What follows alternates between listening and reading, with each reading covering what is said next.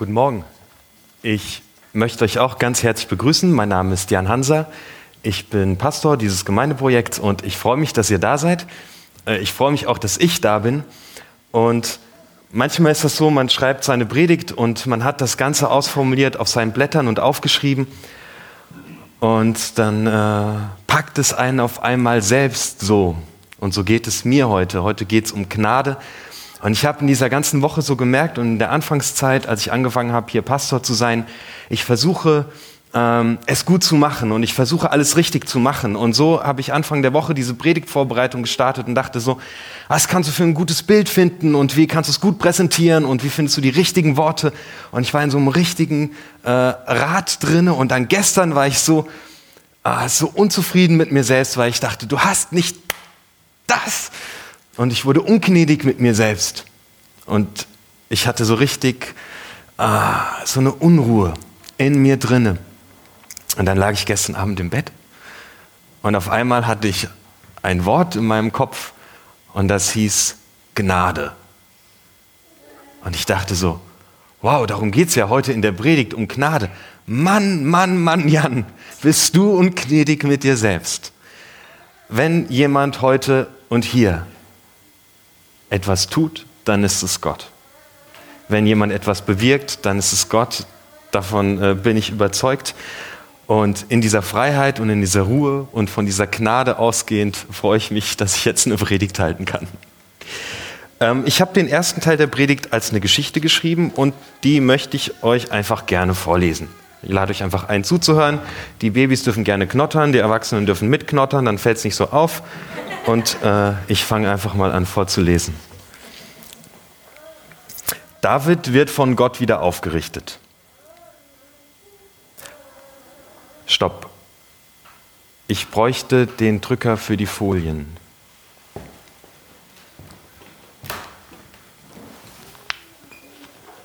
Dankeschön. Man sah es ihm nicht an, dass er der große König Israels war, dass er ein Krieger war, der seinesgleichen suchte, dass er ein Mann Gottes war, wie man ihn zuvor noch nicht erlebt hatte. Gekrümmt lag er auf dem kalten Boden, halbnackt. Jeder Königswürde beraubt, krümmte er sich, wand sich im Dreck und stieß aus. Gott, du bist reich an Liebe und Güte Darum erbarme dich über mich. Vergib mir meine Verfehlungen. Nimm meine ganze Schuld von mir. Wasche mich rein von meiner Sünde. Was er getan hatte, war Unrecht. Seine Gedanken kreisten immer wieder um sein Scheitern. Wie ein Schatten legte sich seine Tat um sein Gemüt. Sein Verbrechen verfolgte ihn, quälte sein Gewissen, haftete ihm an. Er konnte es nicht loswerden. Es verfolgte ihn Tag und Nacht. Schlief er, träumte er davon. War er wach, machte er sich schmerzhafte Selbstvorwürfe. Wie ein Film lief es vor seinem inneren Auge ab, frisch, als sei es gestern gewesen. Immer mit dabei der quälende, bleierne Geschmack, der sich um sein Gemüt legte und das dumpfe, schwarze Gefühl in seinem Bauch. Es begann an einem späten Nachmittag in Jerusalem. Die Sonne hatte den Zenit bereits überschritten, als er das Dach seines Palastes betrat. Die Sequenz lief vor seinen Augen ab. Wie gerne hätte er sie einfach angehalten und alles rückgängig gemacht. Unmöglich. Vor seinen inneren Augen sah er Bathseba, ihren angenehm anzusehenden Körper. Sie badete im Hof des Nachbarhauses. Makellos war sie in seinen Augen, begehrenswert, verlockend nah. Er konnte seinen Blick nicht von ihr abwenden, sein Verlangen war stark, stärker als seine Vernunft, stärker als das Wissen um Recht, um Gottes Gebote, stärker als sein Wissen um die Folgen. Er musste sie haben. Er wälzte sich auf den Boden. Die rauen Trauerlumpen, die er trug, scheuerten seine Haut auf. Es war seine Schuld. Er hatte sie begehrt. Bathseba. Er hatte sie in seinen Königspalast bringen lassen. Bathseba hatte mit ihr geschlafen, mit der Frau seines besten Kriegers. Er, der große König. Ein Vergehen, auf das die Todesstrafe stand. Er wälzte sich auf dem kalten Boden. Er war gescheitert. Wäre sie nicht schwanger geworden? Es wäre so problemlos gelaufen. Keiner hätte den Ehebruch bemerkt. Doch es war geschehen. Er konnte sein Scheitern nicht abschütteln, nicht rückgängig machen. Er erinnerte sich an seine Verzweiflung. Sein Adrenalin hatte ihn zum Zittern gebracht. Er dachte an seine Angst, entlarvt zu werden, an den Verlust seines Ansehens. Er, der große König, der Mann Gottes, dem alle vertrauten, ein Ehebrecher? Aus Panik hat er ihren Mann umbringen lassen, einen tapferen Krieger. Uriah war sein Name. Sein Blut klebte an seinen Händen. Jetzt ist alles gut, dachte er damals, wägte sich in Sicherheit. Es waren jetzt sieben Tage vergangen, seit er sich von den Menschen abschottete, in seinen Trauerlumpen auf dem Boden lag und jedes Essen verweigerte. Es waren nun sieben Tage vergangen, seit sein Vergehen aufgedeckt worden war. Sieben Tage, seit der Prophet Nathan seinen Palast betreten hatte. Er erinnerte sich mit jeder Faser seines Körpers an das Gefühl, das er hatte, als Nathan ihn mit seiner Tat konfrontierte. Da war Schrecken, Zittern, Kälte, Scham. Scham, die seinen ganzen Körper durchströmte. Weg, nur weg. Am liebsten wäre er im Boden versunken. Doch das war nicht möglich. Da stand er. Da zitterte er, mit seiner ganzen Schuld konfrontiert. Er war der König. Er musste handeln wie ein König und er handelte wie ein König. In seiner Kammer hörte er sich seine eigenen Worte nachsprechen. Ich bekenne mich schuldig vor dem Herrn. Er gestand sich selbst seine Schuld ein. Er gestand seine Schuld vor Gott ein. Er gestand seine Schuld vor Nathan ein. Er betete. Ich weiß, ich habe Unrecht getan. Meine Fehler stehen mir immer vor Augen. Nicht nur an Menschen bin ich schuldig geworden. Gegen dich selbst habe ich mich versündigt. Ich habe getan, was du verabscheust.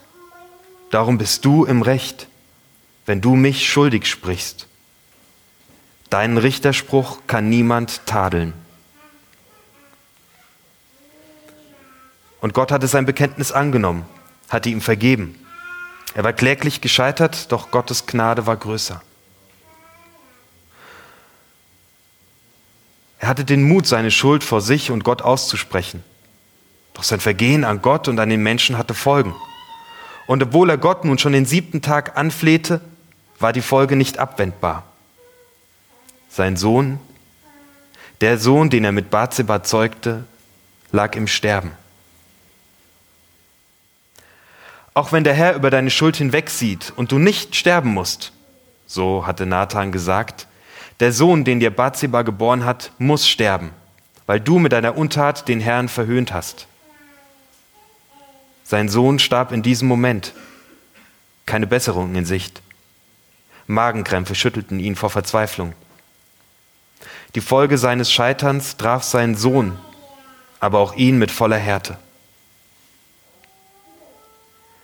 Langsam öffnete sich die Tür zu seiner Kammer. Mit einem Ohr hörte David seine Diener flüstern. Er richtete sich auf. Ist das Kind tot? fragte er. Ja, antworteten seine Diener. Da erhob sich David. Er entkrümmte seinen Rücken, richtete sich auf, rückte seine Schultern gerade, schüttelte die Trauer und die Buße von sich ab. Er wusch sich, er pflegte sich und zog frische Kleider an. Dann machte er sich auf den Weg ins Heiligtum Gottes und warf sich vor dem Herrn nieder. Er betete, Gott, schaffe mich neu, gib mir ein Herz, das dir völlig gehört, und einen Geist, der beständig zu dir hält. Vertreibe mich nicht aus deiner Nähe, Entzieh mir nicht deinen Heiligen Geist.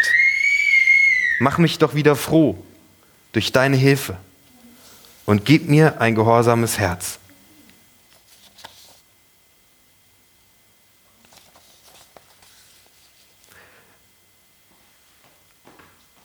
Das ist die Geschichte von David, der große König Israels, eine sehr bekannte Persönlichkeit, ein Mann mit Format, der regiert über ein Land und der unglaublich scheitert. Dessen Scheitern eigentlich gar nicht sein darf, weil er der ist, zu dem alle aufschauen. Und ich möchte mit euch diesen Weg abgehen, den der David gegangen ist. Diesen, ich nenne ihn mal Davids Königsweg. Und den möchte ich einfach mit euch zusammen äh, entlang gehen, um zu sehen, wie ist David damit umgegangen, dass er so krass gescheitert ist. Ich beginne mit einem Vers aus dem Neuen Testament, der steht in 1. Johannes 3, Vers 1. Da steht, seht doch, wie sehr uns der Vater geliebt hat.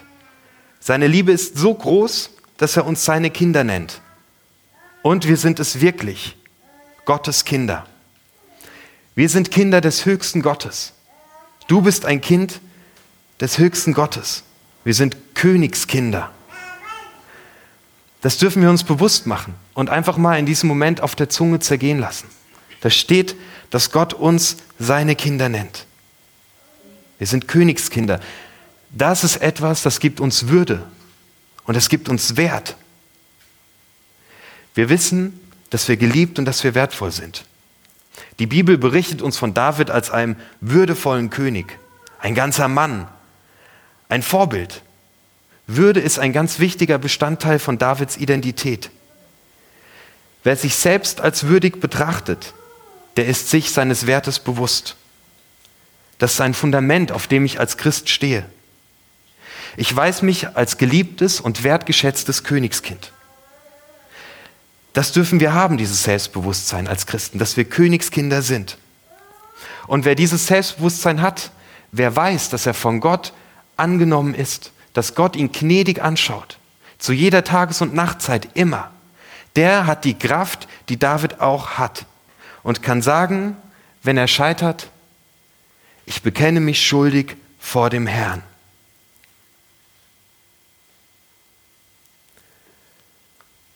Dieses Schuldbekenntnis zeugt von Kraft, von einer königlichen Kraft. David ist der von Gott gesalbte und eingesetzte König. Und aus diesem Bewusstsein heraus kann er diesen Verstoß eingestehen. Für mich ist das Erste, was wir tun müssen, wenn wir scheitern, dass wir uns unser Scheitern eingestehen. Ich möchte es mal auf ein ganz einfaches Beispiel herunterbrechen. Ich habe drei Söhne und in der Erziehung meiner Söhne mache ich jeden Tag Fehler. Manchmal bin ich so beschäftigt, dass ich ihnen gar nicht richtig zuhöre.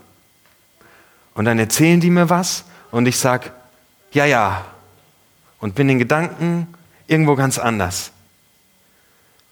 Und das ist ein Scheitern. Das war nicht in Ordnung, dass ich meinen Söhnen nicht diese Aufmerksamkeit geschenkt habe, die sie brauchen. Jetzt kann ich entweder sagen, ja komm, ich bin ja viel beschäftigt, wen juckt's, müssen die durch? Oder ich kann mein Scheitern eingestehen. Sich das Scheitern eingestehen ist der erste Schritt zu heilsamen Beziehungen. Wenn ich vor mir selbst eingestehe, ich habe in meiner Erziehung da Fehler gemacht, wenn ich es vor meinen Söhnen eingestehe und wenn ich es vor Gott eingestehe, dann ist das ein erster und wichtiger Schritt, dass trotzdem daraus noch wunderbare Beziehungen werden können. Ich gestehe mir einen Fehler ein. Das heißt, ich weiß, ich habe was falsch gemacht. Das beinhaltet, ich möchte es in Zukunft besser machen. Vor sich selbst, vor einem anderen und vor Gott eine Schuld eingestehen, ist der erste wichtige Schritt in eine heilsame Beziehung. Und dass Fehler, die wir machen, trotzdem zu etwas Gutem werden können. Wenn wir Fehler machen und wir gestehen sie nicht ein, dann verbuddeln wir das irgendwo in unserem Keller und es häuft sich an und es wird uns ganz massiv prägen. Und vielleicht werden wir sogar krank daran. Wir haben die Chance. Wir sind Gottes geliebte Königskinder. Wir haben eine Würde und einen Wert. Und wir wissen, seine Gnade ist größer als alles, was ich Tag und Nacht tue. Ich darf vor ihn hintreten und sagen, ich bin gescheitert. Ich gestehe es vor mir und vor dir ein. Und manchmal ist es einfach unheimlich wertvoll, wenn man es auch vor einer anderen Person noch eingesteht. Dann hat man es ausgesprochen. Ein anderer hat es gehört. Es ist Raus, es belastet mich nicht mehr. David hat eine richtig große Schuld auf sich geladen. Er hat die Ehe gebrochen. Darüber hinaus hat er einen unschuldigen Menschen ermordet. Er hat Gott mit seiner Tat mitten ins Gesicht reingetreten. Er hat Leben zerstört. Er hat Leben zerstört, das Gott geliebt hat. Mit seinen Füßen in Gottes Gesicht. Gott liebte diese Menschen. Und was tut Gott? Gott vergibt ihm.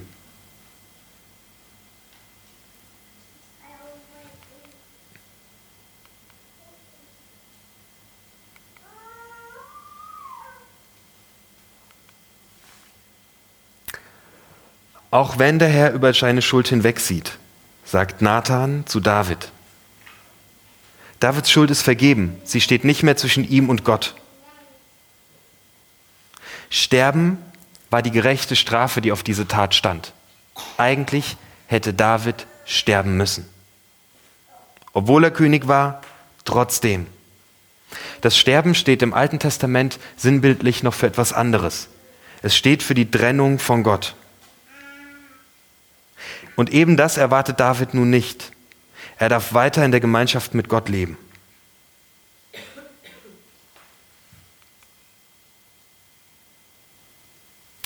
Er nimmt die Vergebung an, die Gott ihm gibt. Manchmal habe ich das Gefühl, wir wissen das alles, dass Gott uns vergibt, wenn wir gescheitert sind. Und wir hören das, aber wir nehmen das gar nicht an. Ich hatte das letzte Woche ähm, mit dem Kreuz. Ich habe mal einen Freund gehabt, ich war mit ihm zusammen abends in der Kneipe in Eversbach, wo ich studiert habe. Und er war auf der Suche nach Gott und er hat mir gesagt, hör mal Jan, ähm, ich liege jeden Abend im Bett und dann bete ich das Vater unser. Vater unser im Himmel. Und dann schaue ich mir das Kreuz an. Und dann fange ich an zu weinen, weil ich sehe dieses Kreuz und, und ich sehe mein ganzes Scheitern in meinem Leben. Und er hat es erzählt und ich habe ihn angeschaut und hatte auf einmal den Eindruck, ihm sagen zu müssen, dass er am Kreuz vorbeigehen soll. Und ich habe zu ihm gesagt, kann das sein, dass du immer nur vor dem Kreuz stehen bleibst und nicht am Kreuz vorbeigehst? Und auf einmal fängt er an zu lachen und sagt, ja, ich bleibe immer vor dem Kreuz stehen. Ich nehme das gar nicht in Anspruch was Gott mir schenkt in seiner Gnade, dass Jesus für mich gestorben ist. Ich nehme es nicht für mich selbst an. Ich bleibe immer nur davor stehen.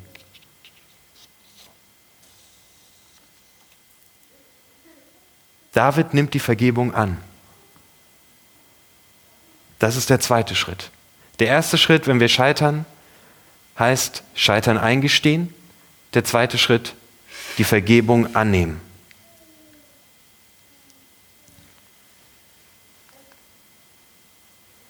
Gnade schreibt man groß, riesengroß.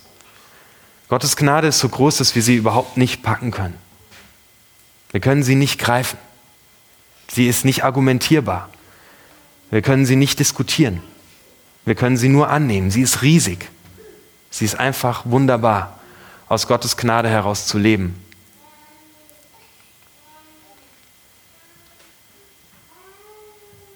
Vers 16 und 17. Und David fleht Gott an, dass er dieses Kind, das aus der Ehe entstanden ist, am Leben lässt. Aber seine Tat hat Konsequenzen. Nathan, der Prophet, sagt zu ihm, der Sohn, den dir Bathseba geboren hat, er muss sterben, weil du mit deiner Untat den Herrn verhöhnt hast.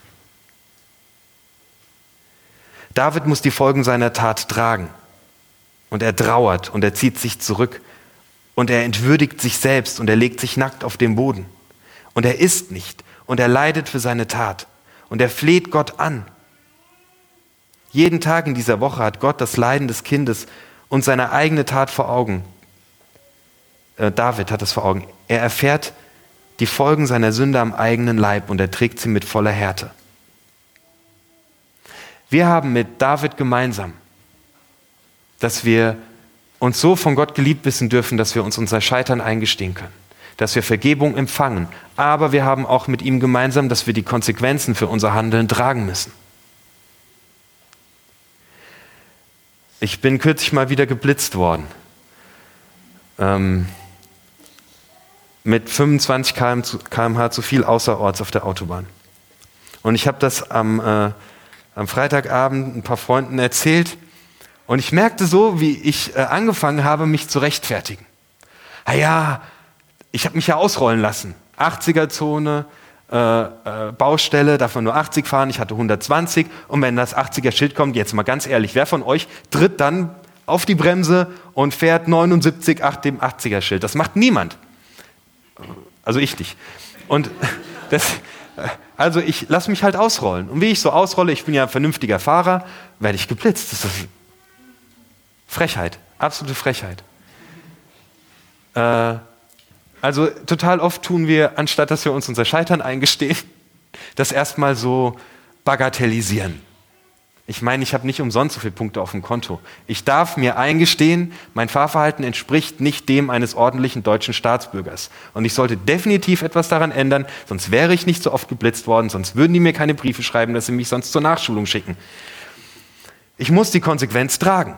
Ich könnte jetzt anfangen zu beten, oh Herr, bitte schenk, dass das falsch geeicht war und dass ich einen guten Anwalt finde und dass mein Anwalt die alle verklagt und dass Blitzer in Deutschland verboten werden. Es ist aber total der Blödsinn, oder? Wenn man Mist gebaut hat, muss man für den Mist, den man gebaut hat, gerade stehen. Das heißt, ich muss 152,80 Euro bezahlen und meinen Führerschein vier Wochen abgeben. Das ist die Konsequenz.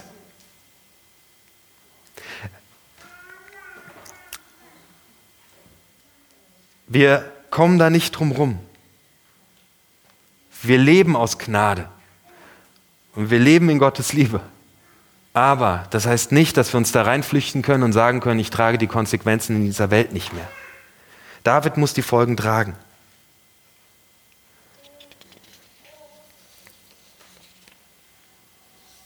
Wer etwas stiehlt, der muss es zurückgeben und Schadensersatz leisten.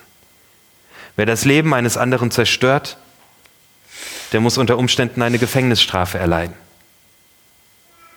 Wenn ich mich anderen gegenüber mies verhalte, muss ich damit leben, dass, ich, dass es Zeit braucht, bis diese Beziehungen wieder in Ordnung kommen.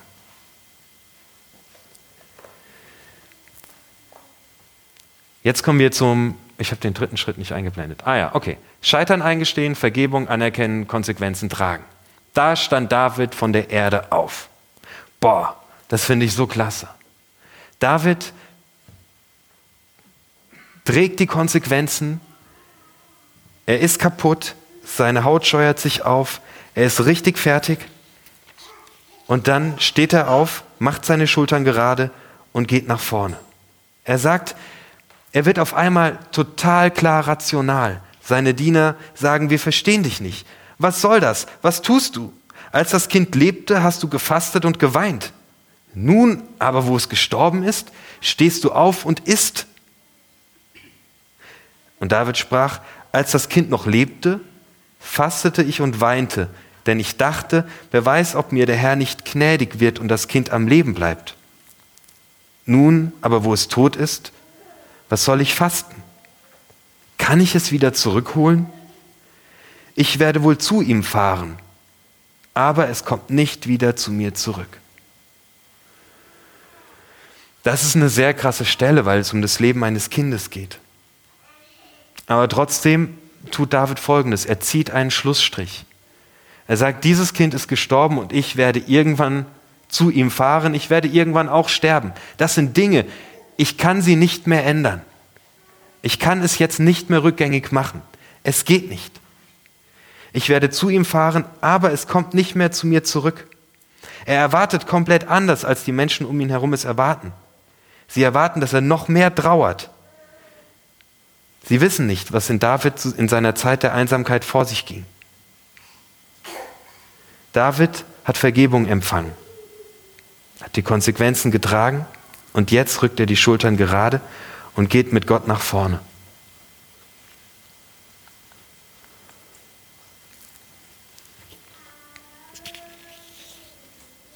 Ich habe von David gelernt, dass ich auch so eine königliche Würde besitze, dass ich diesen Kreislauf gehen kann.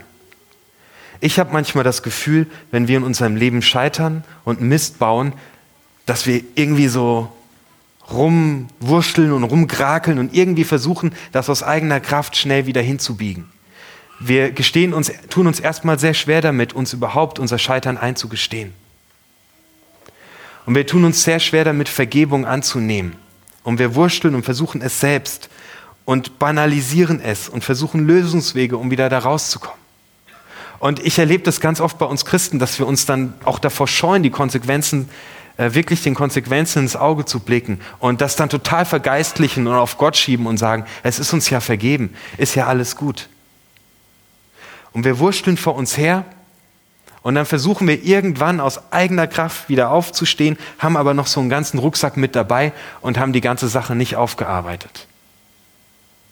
David zeigt uns einen königlichen Weg, wie wir mit Scheitern umgehen können. Jesus Christus ist genau deswegen am Kreuz gestorben. Jesus Christus ist gestorben, als wir noch Sünder waren. Paulus schreibt im Römerbrief, wie sehr Gott uns liebt, beweist er uns damit, dass Christus für uns starb, als wir noch Sünder waren. Jesus Christus hat sein Leben für dich schon gegeben. Schon lange.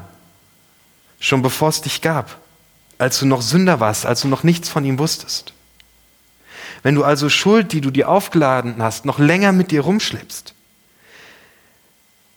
dann wird dieser Sack immer schwerer und es wird alles immer zerstörerischer und es macht einfach gar keinen Sinn, Vergebung nicht anzunehmen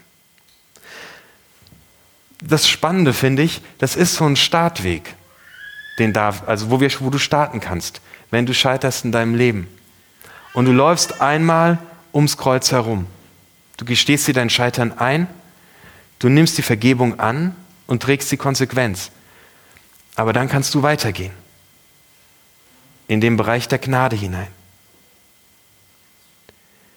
Kennst du dieses Gefühl, wenn in deinem Bauch so wenn das so bleiern ist und schwer und wenn du dir Selbstvorwürfe machst, es ist dumpf und wolkig und es sich nicht loslässt, wenn du Mist gebaut hast. Lass es nicht über dein Leben bestimmen, sondern lauf diesen Weg. Nimm die Vergebung an. Gott hat sie schon längst, hat es, Gott hat schon längst alles dafür getan und er schafft was Neues. Ich merke, dass es nicht nur unser Fehlverhalten im Leben ist, das uns ausbremst, sondern dass es auch sehr stark unser Umgang damit ist. Vielleicht sogar noch stärker.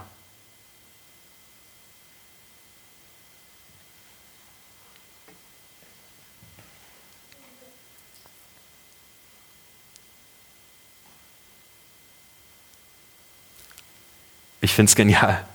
Ich finde es total genial aus dieser Gnade rauszuleben. Und es befreit und es macht leicht. Und ähm, ich lade euch ein, das kann man echt betanzen. Das kann man richtig betanzen. Und wenn du heute das Gefühl hast, dass du noch so einen Rucksack da irgendwo mit dir rumschleppst oder so einen Keller voll mit Gerümpel hast und sagst, ich, ich will frei sein, ich will das haben. Ich brauche einfach mal jemanden zum drüber reden, wo ich das tun kann, so wie es da steht dann bist du dazu eingeladen. Wenn wir jetzt zusammen singen und Gott anbeten und ihm für seine Gnade danken, dann hast du die Möglichkeit, nach vorne zu kommen. Der Fabian und die Regina werden da sein und ähm, mit ihnen zusammen zu beten, Dinge zu bekennen, klar Schiff zu machen, den Keller aufzuräumen, den Rucksack abzulegen und in der Gnade zu tanzen. Dazu lade ich dich ein. Amen.